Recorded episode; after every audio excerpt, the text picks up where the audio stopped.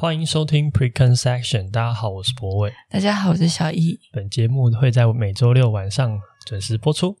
今天也会吗？也会，我会赶快剪出来。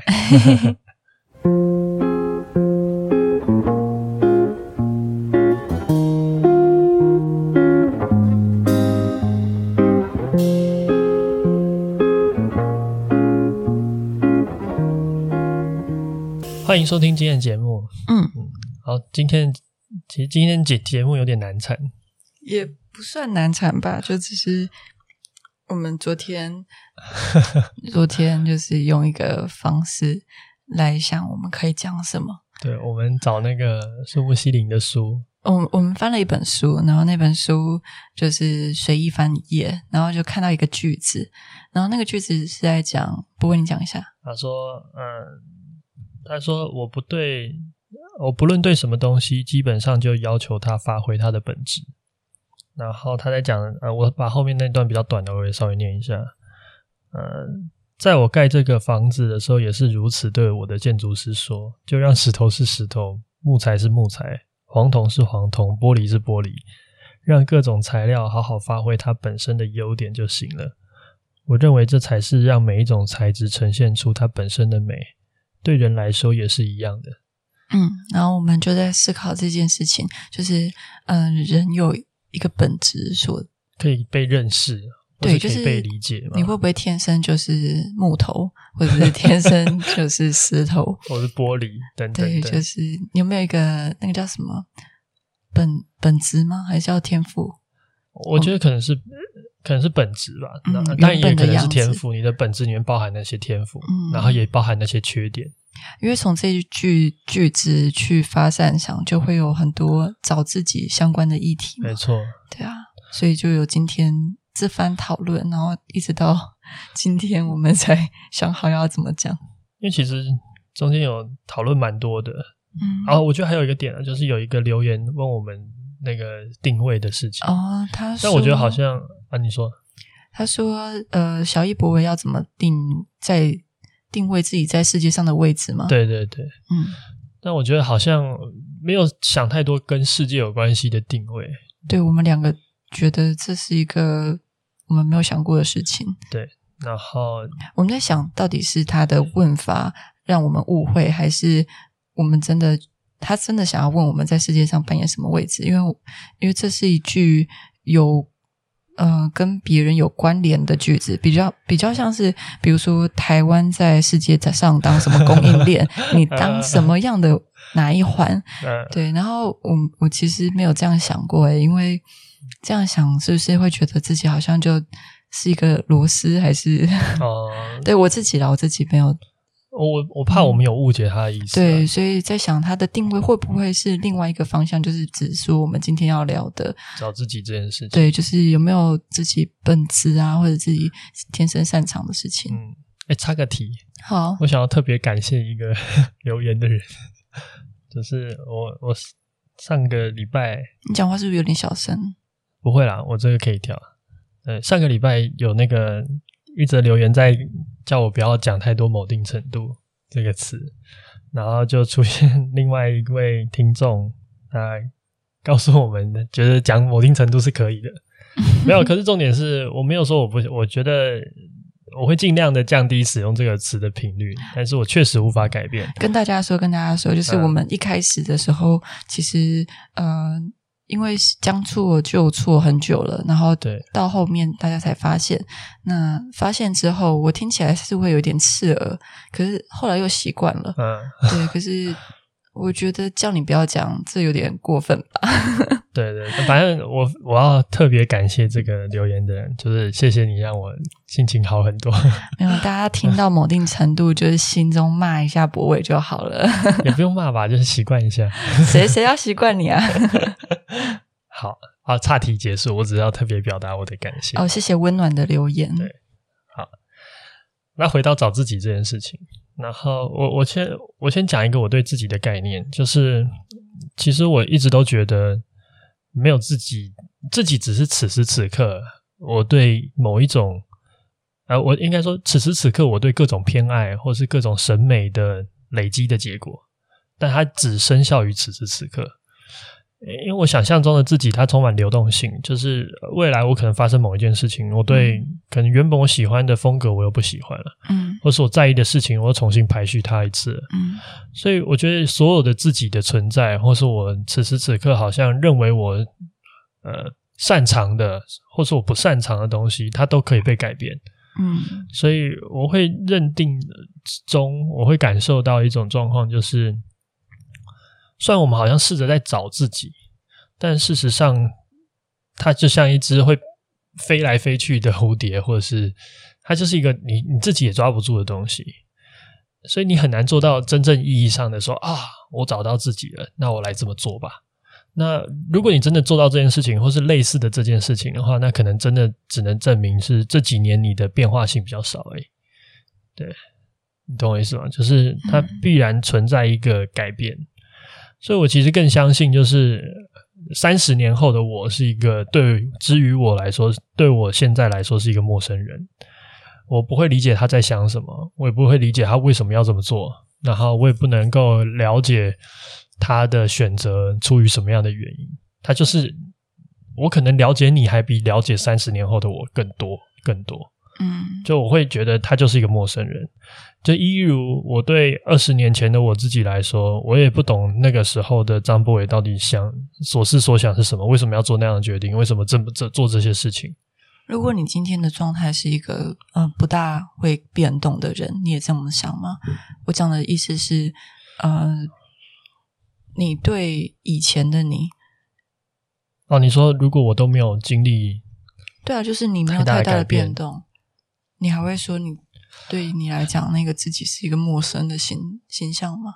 就是你可能还是会有一些一些先辈的知识，比如说你们一起经历了你成长的那段历程，然后发展的一些人格，嗯、所以你大概可以推敲出来，我比较偏爱什么或不偏爱什么。嗯、可是后面发生的事情就很难说，因为没有经历过嘛。对，我觉得如果你已经设定它不改变的话，那也许它会是。相似的一个人，但那个改变是如此容易。譬如说，你今天看一本书，或是有一天你突然乍想到一个什么样的概念。我们举一个不会喜欢举的烂例子好了，嗯、就是你突突然出了一个车祸，对对，生命突然感感受到的是不，不是，你就在床上变植物人，嗯、然后哦什么？没有啦，就是好，反正就是他的可能所思所想有一有一个不是植物人的状态，就是他发生一个很大的巨变，嗯，他脑袋中在意的价值突然就重新排序了，对对，对，对我我觉得这也是一个。就我觉得变化是一个人生的课题，应该说是人生的常态。那这个常态只要一直存在的话，我我就没有把握我能够一直保持自己。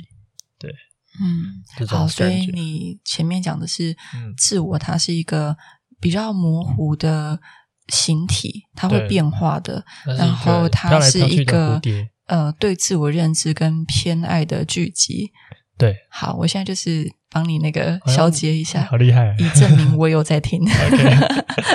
嗯，所以我觉得很多时候我们在做一些测验或是一些这种，它其实是一个方便我们 locate 我们自己是谁的一个心理测验，心理测验也好，或是或是像像星座也是啊，就是我从小会我是处女座的，所以我从小就会被人家说你是不是有洁癖。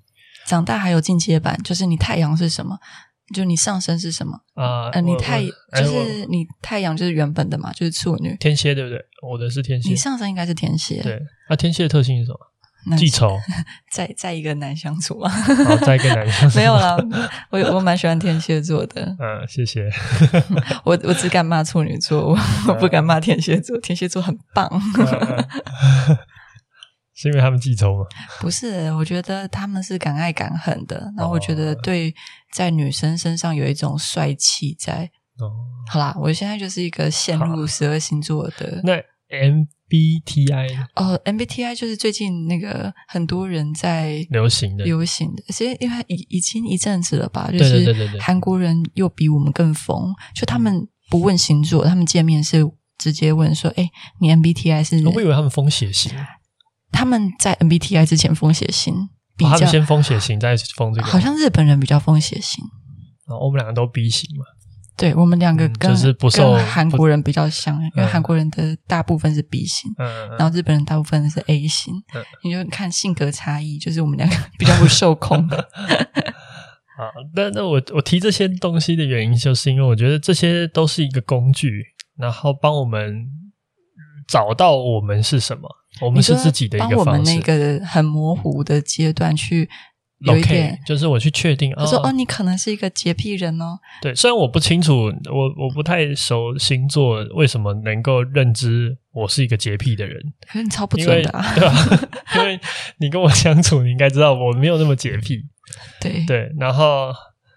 或者是它只有在某定的地方，就是比如说我的电脑，我会把它归类整齐。就是如果你真的要讲我有洁癖的地方，对，就只有一个很小部分，大家就会绕到一个啊，他可能鞋子摆得很整齐，没有，对，对。所以我的意思是说，就是或者 或者是你在做那个 MBTI，哦，你真的念的很不顺。对，我就没有很熟。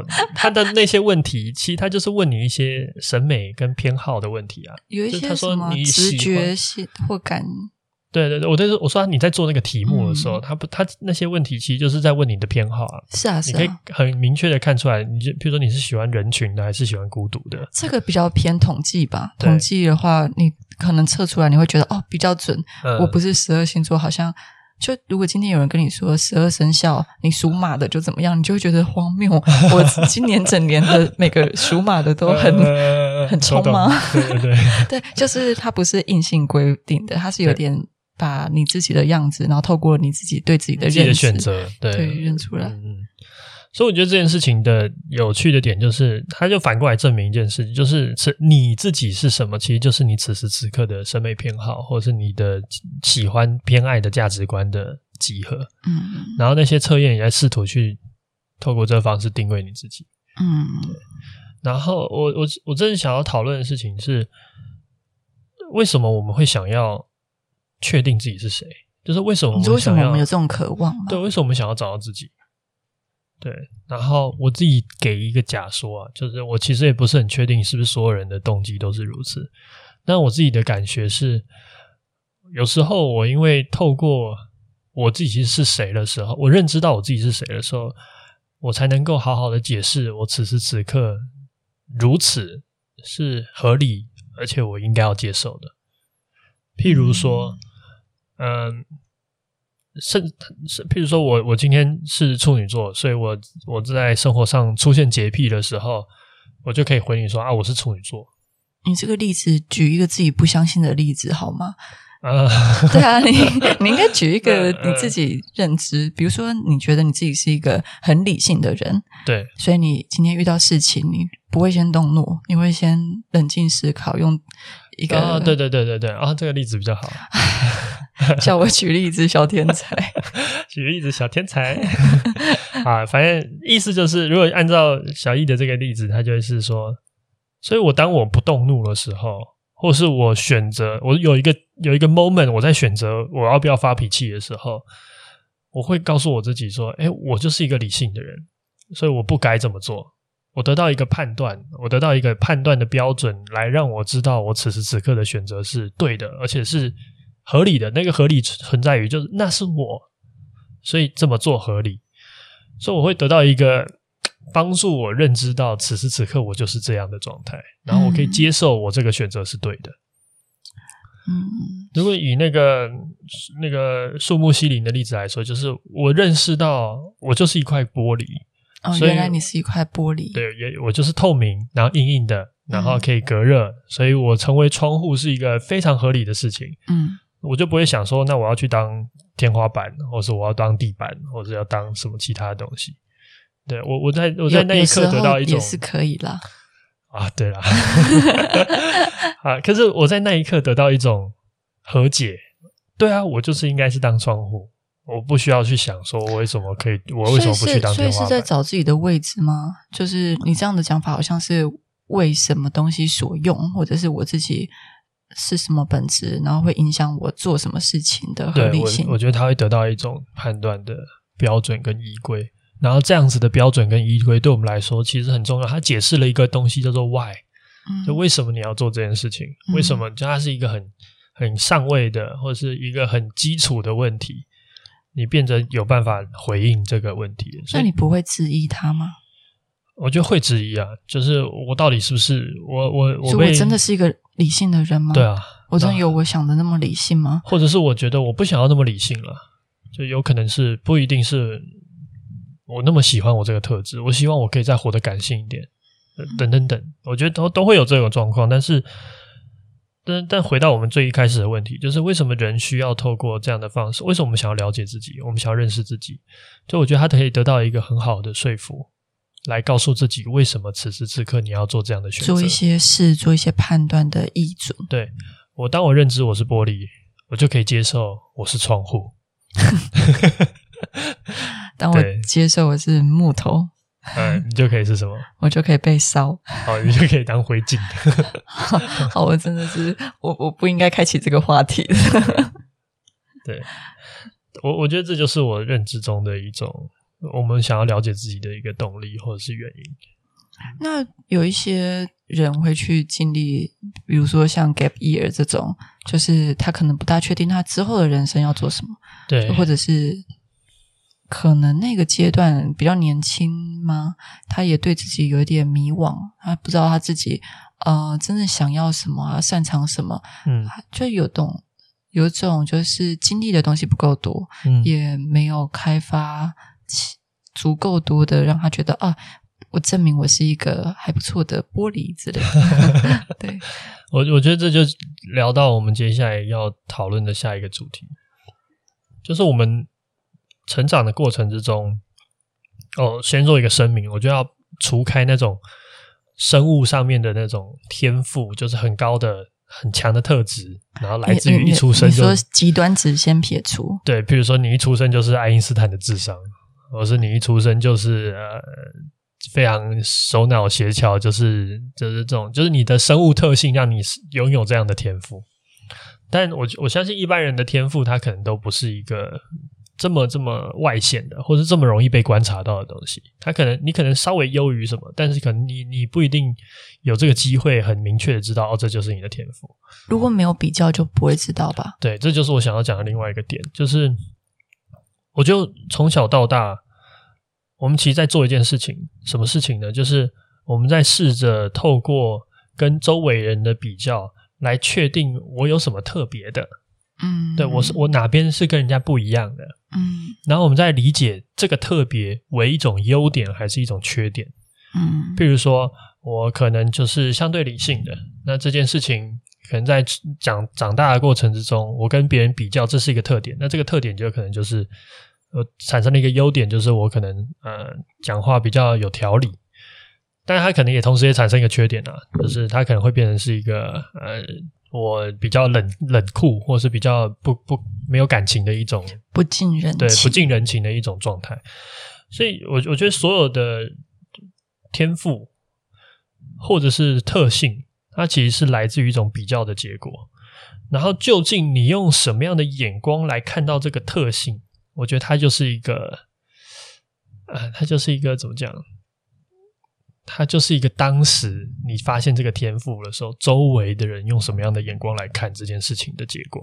哦，所以我自己怎么看不是那么重要，还要加上别人一起评判。呃，你自己看是最重要，但是我觉得周围的人，尤其是你越小的时候，周围人怎么看会很大程度决定你怎么看。比如说，我妈说我画画画得好。对，你就觉得，我就觉得哦，哦，那我好像画的还不错，这样子。对，你就你可能就会愿意相信，因为妈妈是你那个时候最重要的重要他人，那她的评价可能对你来说就是这个世界对你的评价。对，你就愿意相信你就是一个画画擅长的人。嗯，对。然后我我觉得这东西也也有很多有趣的点，就譬如说，可能我展现出有理性这件事情，或是你展现出有感性这件事情，当下。可能有人告诉你说：“哦，你是一个情感丰富的人，好棒！”你可能认知他是一个天赋，一个优点。嗯。但如果你遇到一个人说：“哦，你怎么那么情绪化？”嗯，你就会认为他是一个缺点。你你会你会你会没有办法很好的去呃理解他，或者你会觉得他就是一个我应该要去除掉的东西，他是有一个我身上的一个负面缺点，我要我要把它改进。对，所以我我觉得这是第一个点，就是我们。当我们产生跟他人在这个群体里面产生差异的时候，我们怎么理解这个差异？然后它会影响到我们怎么认知这个特点为什么？我们用什么样的属性认识它？哦，因为你有讲一个我们怎么认知，我觉得这件事情蛮重要的。嗯、比如说，嗯、呃，你妈用同样的方式训练你跟你弟，对，可是你们两个可能对这种嗯、呃、要求要求有条有理的讲述自己的。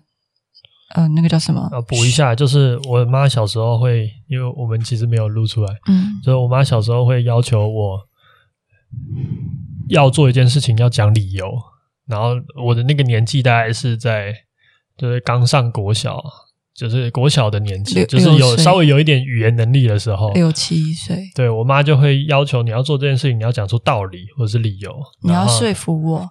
把饼干给你，对，你要说服我你不吃早餐，对对对，你要说服我你今天不想要去上课，嗯，所以我就从小得到这种 高压训练，这蛮厉害。但这件事情是同时发生在我们两兄弟身上的，一个实验组，一个对照组，对对对，呃，所以所以所以我要讲的事情是，就算捏了那个形状，可是嗯，可能。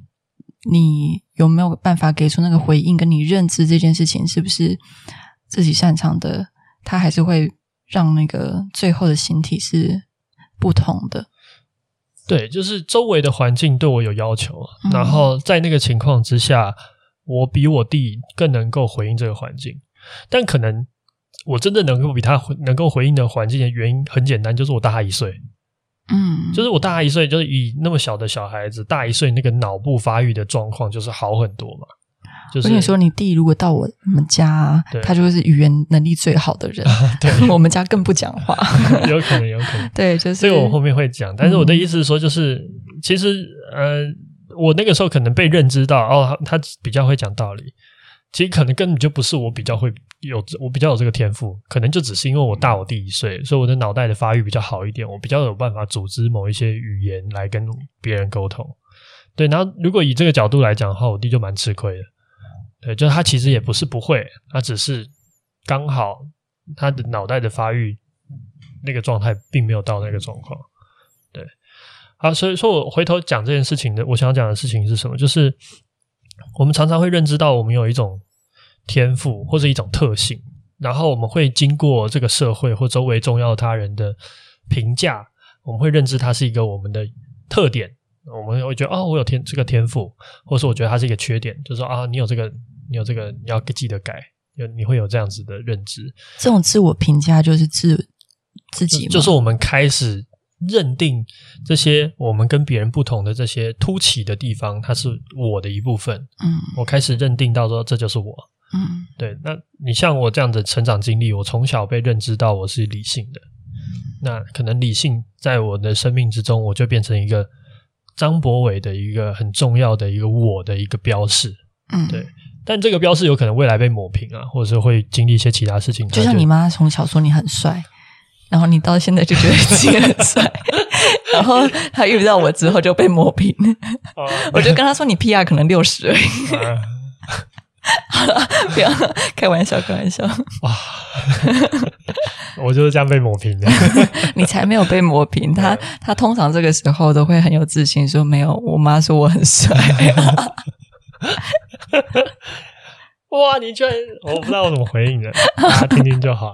很害羞吗？嗯。好，继续。然后，所以再来就是有一种状况，就是我觉得你在哪一个环境，你的特点跟别人不同的差距，这件事情也会影响你怎么认知这件事。我们刚有举一个例子嘛，就是假设你是一个呃呃学学滑板 PR 值冲浪好，学冲浪 PR 值呃六十分的人，你说客观 PR。假设有一个有办法客观看到你下面有个指数的话，嗯、你客观是六十的人。嗯。如果你今天被丢到一群呃八十分的人一起学冲浪，嗯，那大家很快就踏上浪板了，很快就开始在海上遨游的时候，你还在练习，你就觉得啊，我我其实我根本就没有冲浪天赋，对，你会觉得你自己没有天分，对，我其实根本就不会，我不善水性，嗯，对。但是如果你今天被丢到一群 PR 值四十的人里面学的话，那你很快你就是那个第一个站上烂板的人。我觉得哇，我好有天分。对，然后周围的人说哇，他是天才吗？嗯，对。但事实上就是你找到一个比你弱的群体而已，嗯、在这件事情的能力上面，应该说比较起来你更为突出。对，然后你会愿意因为这个突出得到更多继续更多的正向回馈而努力。没错，你就会产生一个很连一连串的正向回馈，然后这个正向回馈就是不断的告诉你自己，哎，其实你是擅长这件事情的。你就被那个学校推派出去比赛，对，然后你也得到教练的资源，然后学学校说哦，你可以每周几天去练习，嗯，因为你是我们的学校代表选手，不用升旗，对，你就不用升旗，你就可以去做一些特权或什么的，你就你这人生就开始产生一个非常冲浪，对。你就可以产生一个很强的一个正循环，嗯、对，然后这件事情就让你认为你是一个擅长冲浪的人。然后那个在牛后的那个假设他，他对，就如果又有一个人他只有七十分，他也比你强，一开始比你强，但他遇到一群八十分的人，然后他很受挫，然后他就是那个，他就不会被，他就不会成为选手，他就觉得我没有天分，对，那我还是去当工程师。到底为什么是工程师？我只是想要找一个完全不搭嘎的职业，对 对对。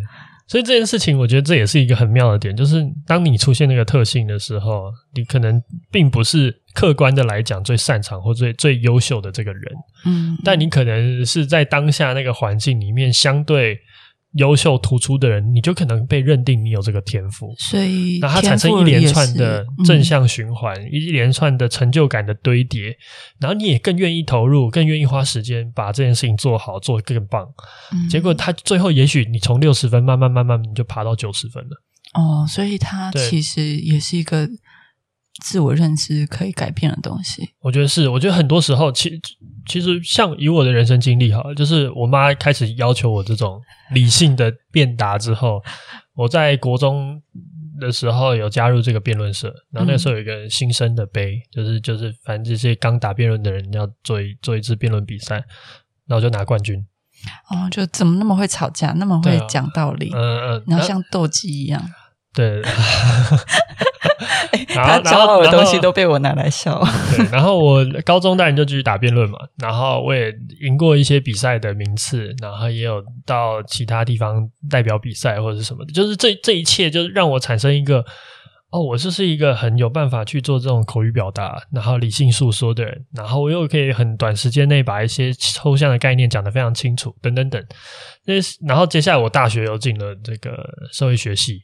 嗯，就念社会学，然后看这些东西，你就会发现，好像你对一些能力好像确实比别人好，嗯、然后在表达上面又有又有一些流畅性，可以有一些这样的优点。嗯、但这件事情到底是不是我真的有这个天赋呢？其实我也讲不出来，因为说不定在我们那所学校里面，真正比我更有天赋的人，根本就不屑打辩论，他可能就去、嗯、呃做别的事情，或者他认真念书，想要当一个什么样什么样的人。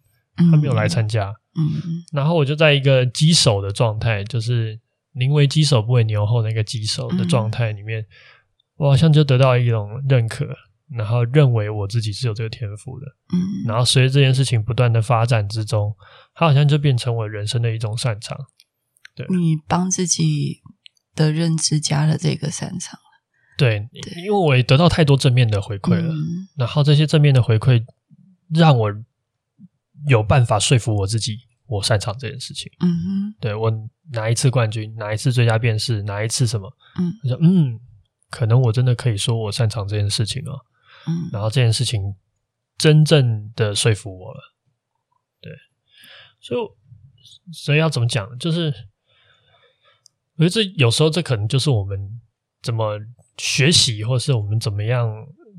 认为这是我们自己的一个很重要的一个过程。你说要怎么培养对自我的认知？与其你说你找到你自己，嗯，还不如说你找到一个非常非常呃有效或是有说服力的说法，来告诉你自己，嗯，我就是擅长做这件事情的人。哦，比如说我跟你住在一起之后，我发现我都会主动打扫，那我就开始认知说，嗯，原来我是一个爱干净的人。对。嗯，但如果我也很会打扫，就比如说你不不不是跟我在一起，或者我就会躺着啦。对，你就会你的人生后半段，你就说啊，其实我是一个懒散的人。然后接下来接下来你就可能做一，我觉得这不通不冲突。我同时觉得我是懒散的人，然后可是我又爱打扫啊，可以再细分了。但是就是可能你就是没有那么爱打扫，然后愿意让东西放一放的人。比如说你遇到一个更处女座，就是真的每一分每一秒都跟你要求，然后鞋子要怎样，或也不是没遇过。很多遇过哈，遇过很多哈。你看，你现在已经讲话，这叫这叫什么？呃、嗯，就是你已经颠倒那个语顺了。哦，倒装句。对对对，不是你开始紧张的时候，你讲话就会开始变得很模糊。哦，你现在要打击我讲话不伦不流畅，你要给我这个概念。我们现在要进行一个辩论的，你要削平我这个。没 有没有，我没有这么想。嗯，好，所以我觉得理解到这边。我觉得大概可以感受到几件事，就是第一件事情就是找自己这件事情，其实那个自己其实是一个流动性的东西，嗯，但我们还是依然需要找自己的原因，就是因为我们需要找到一个东西来认知我们自己此时此刻就该如此，我可以接受如此，或是我可以以此为一个合理的利基点去来做下一件事情，嗯，我来解释那个 why 的等级的问题，就为什么我们要这样做？因为我这就是我，这就是那个 why 的回答，因为这就是我。嗯，对。那接下来我们也发现，我我也认为有一件事情，就是我们在学，我们擅长一件事情，或是我们学会了某一件天赋，或认知到有一件有一个天赋的过程中，其实它真正发生的事情是，我们刚好幸运的比同阶段或是跟我们一起学习的那些同才更为优秀，在某一些程度上，呃，某一定程度上，他更优秀了。那这样子的优秀，事实上存在一种运气。你刚好被丢到 PR 值四十分的人，跟你有没有遇到 PR 值八十分的人，嗯，这这是存在一种运气，对。然后这个运气本身，它也让你愿意相信你有这个天赋，所以你真正在培养的，或是你累积的东西，并不是一个，这嗯，你的那个自己的那个特性的来源，或是你怎么愿意相信这个特质是你自己这件事情，其实真正发生的事情是。你得到一个说法来告诉你自己确实擅长，然后这个这个说法一旦你相信了，你就愿意投入更多的努力，或是对此付出更多的。那所以你因此在这个实质的能力上也会有所提升。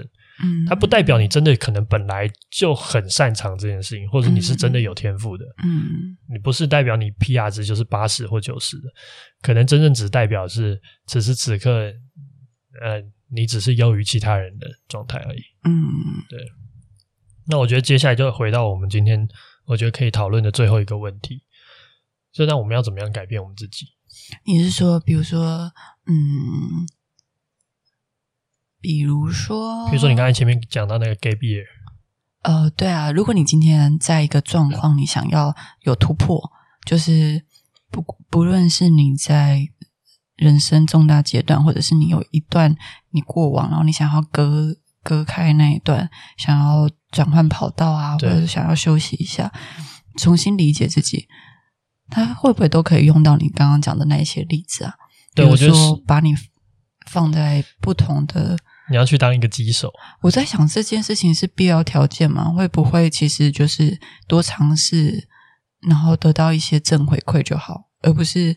哦，得到一些些正回馈，然后你再把自己丢到一些棘手的地方吗？分两阶段。我觉得本质上真正要讲的事情是，你要得到一个容忍犯错的地方。哦，就你一定会遇到，你在尝试的过程，你一定会遇到一些负面的，或是你一直失败或什么的。嗯，所以呃，你有没有得到鼓励？我觉得这也是这是一个加分项。嗯。但更多的事情是，当你犯错的时候，这个环境是不是能够容忍你的？不能太强到你一蹶不振。对你，当你一蹶不振，你就没动力了。嗯，对。但如果你没有得到鼓励，你可能还是可以稍微慢慢往前，只是速度比较慢。哦，对。但是我觉得最大很多人会终止的原因，就是你得不到那个，就是你当你招不好的时候。呃，大家就就就就一哄而散，或是就继续说你不好。这我蛮认同的，就是有人说，比如说学东西可以找伙伴嘛，对，找学伴，或者是打球找球友，球友差不多程度的，嗯、对对对，对，然后就是慢慢的，嗯。可是那为什么我问你，就有些升学，嗯、大家还是会把小孩送去一些比较私校啊、升学班的这种比较厉害学生，他们心中想的，就为什么我不让我的小孩，就是不是、啊，或者是这个小孩自己本身他不去当一个机手就好，他愿意去留后，先不论师资什么，就是比如说差不多，嗯嗯。就是他是在高压的环境下有办法再激发他变得更好吗？还是他？我我觉得，嗯，他可能有一些复杂的因素。像据我了解啊，有些人会觉得你要去去好的学校，比如说身旁都是好的，呃，你就想办法进台大，不管他是什么系都可以，或是或是有些人可能进某某些系就是准备要转系的，转系考的。嗯，就是有些人是那种觉得进某间学校先说。就他有，他也可以接受他在牛后的那种状况，嗯，对，但但是我觉得本质上面，因为他你刚才的那个问题其实有很多复杂的情况，比如说他本来他觉得他只是发挥失常，他他不觉得他是牛后，嗯嗯，然后或者是他可能觉得周围的同学是谁也很重要啊，他不想要跟 PR 值。的四十分的人相处，他虽然只有 PR 值六十，可是他觉得他挤一挤，他有机会遇到一大堆 PR 值八十的这样的环境，他是他想要的。因为进去很痛苦，那也许很痛苦，但是他觉得我我想要跟一些更优秀的人相处，我就可能慢慢 PR 值变七十或者七十五。嗯，对。但如果我一直跟这种 PR 值四十相处啊，我就是最好的，我就不会再更好的发展。这就跟你刚刚讲说，培养一个状态，把自己放到一个。可以稳定成长的环境有一点小冲突，不是吗？对，但也为什么会冲突？嗯，就是为什么大家脑袋里运作是我要往最好的地方，然后让身旁的人可能都是好的东西可以带领我。就是为什么我我不是去冲浪很强的那一群人，嗯，而是去？我觉得这个有点像是。呃，你的阶段的不同的需求是不同的，啊、对，竞争也会让你变好，嗯、但是竞争如果产生一种呃让你心灰意冷的状态，哦，在你还不是那么明确自己擅长对对对对，我们刚才在讲的是那种我刚想要改变的时候，嗯、我还没有很明确的知道。我就是要往这边成为顶尖的时候，嗯，还在摸索阶段。对对对，我觉得那个时候他需要的事情是你有犯错的空间。哦，那。对对对。然后，当你已经强到一个程度的时候，你接下来可能需要的是一些一堆跟你差不多强，或者甚至比你强的人来砥砺你的那种状态。Blue Block，对，Blue Block，它叫什么？Blue 蓝色监狱。Blue Lock 还是 Blue Blue Lock 才会翻监狱啊？Lock，哦，对。好看，那是一个那个把一群有天分的足球高中生吗？对，高中生足球丢到了一起，抓到一个监狱里面训练足球。最近的哎，他的那个 Netflix 有他的漫画排行排名很高，超对啊，超已经变第一名了。哦，真的，今年第一还第二？我今年看到的。嗯，反正。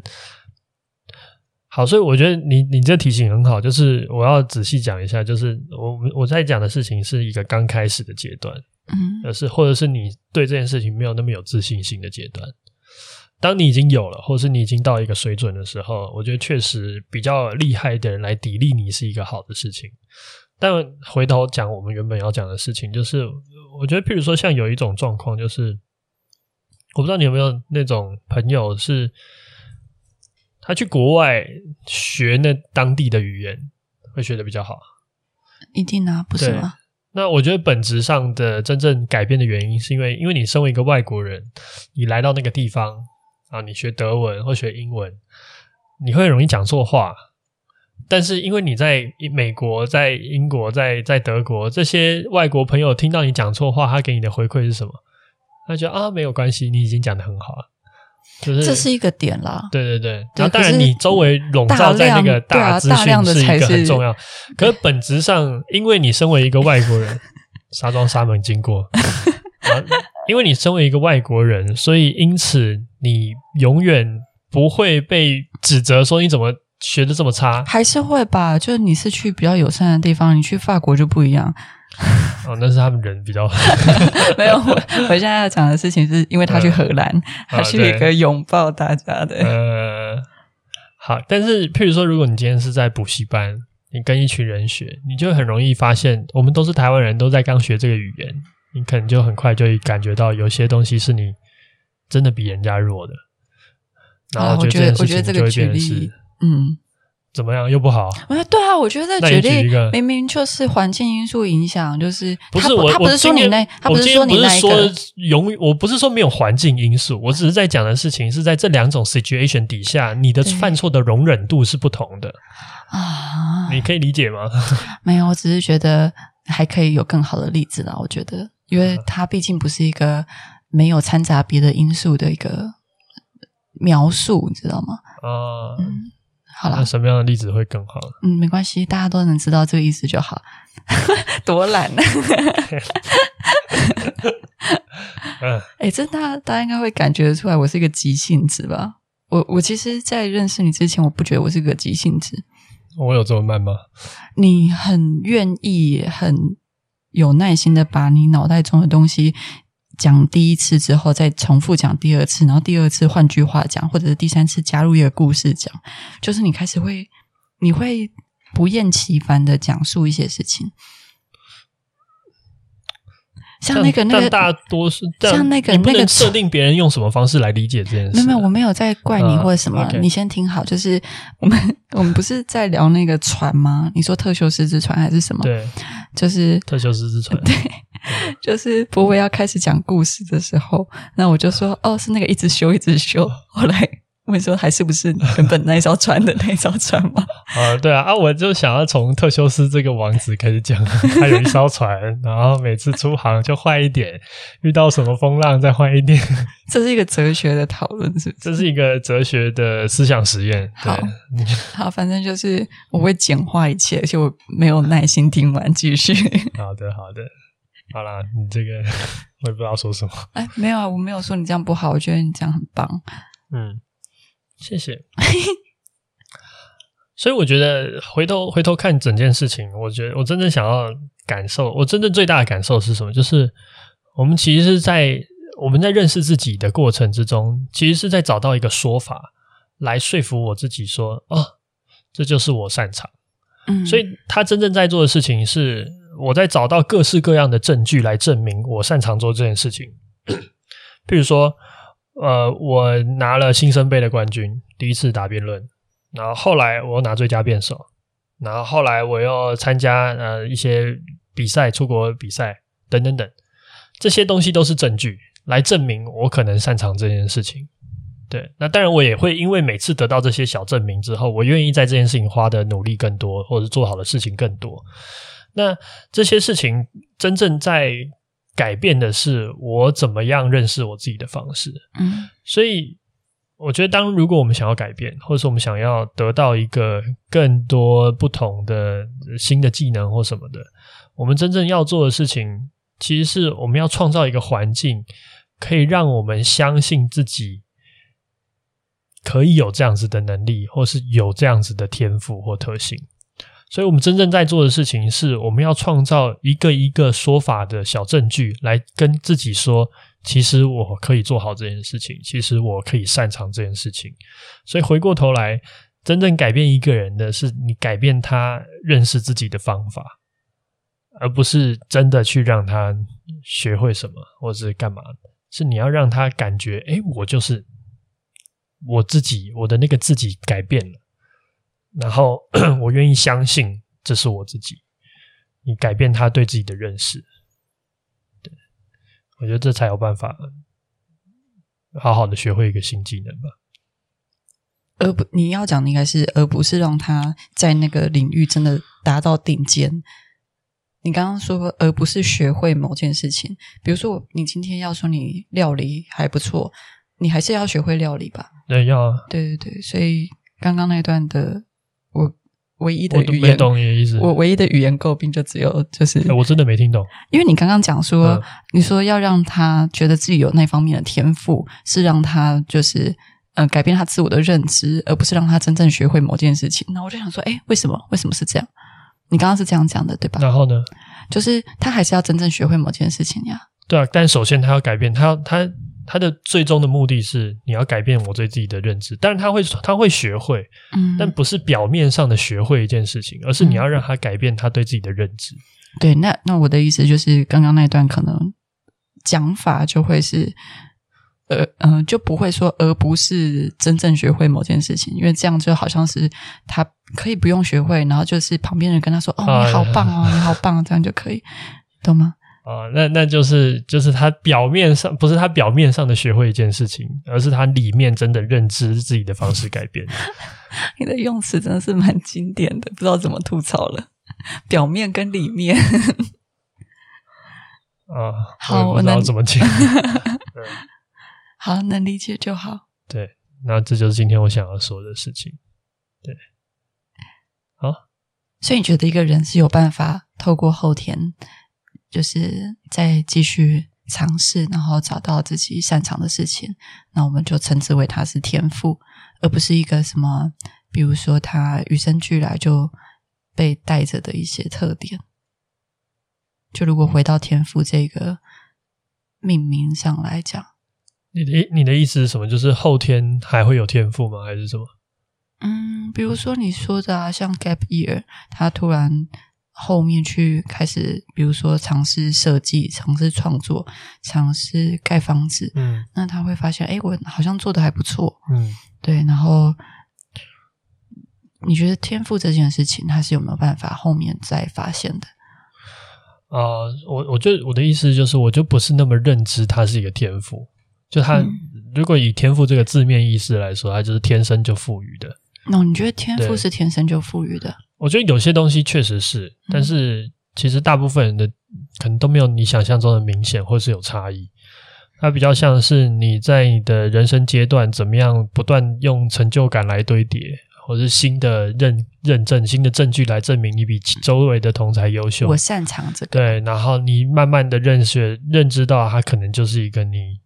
你的一部分，然后，嗯、然后在后天的解释说啊，你可能有这个做这件事情的天赋。可是不论他是天赋是那种解释来的，或者是我自己后天努力来的，反正就是你现在擅长这件事情。对，就呼应你前面讲的此时此刻对自我认知的状态，才会成为你自己。嗯，好的，嗯，好，那今天就先这样子吧。好，谢谢博伟，大家晚安。大家晚安。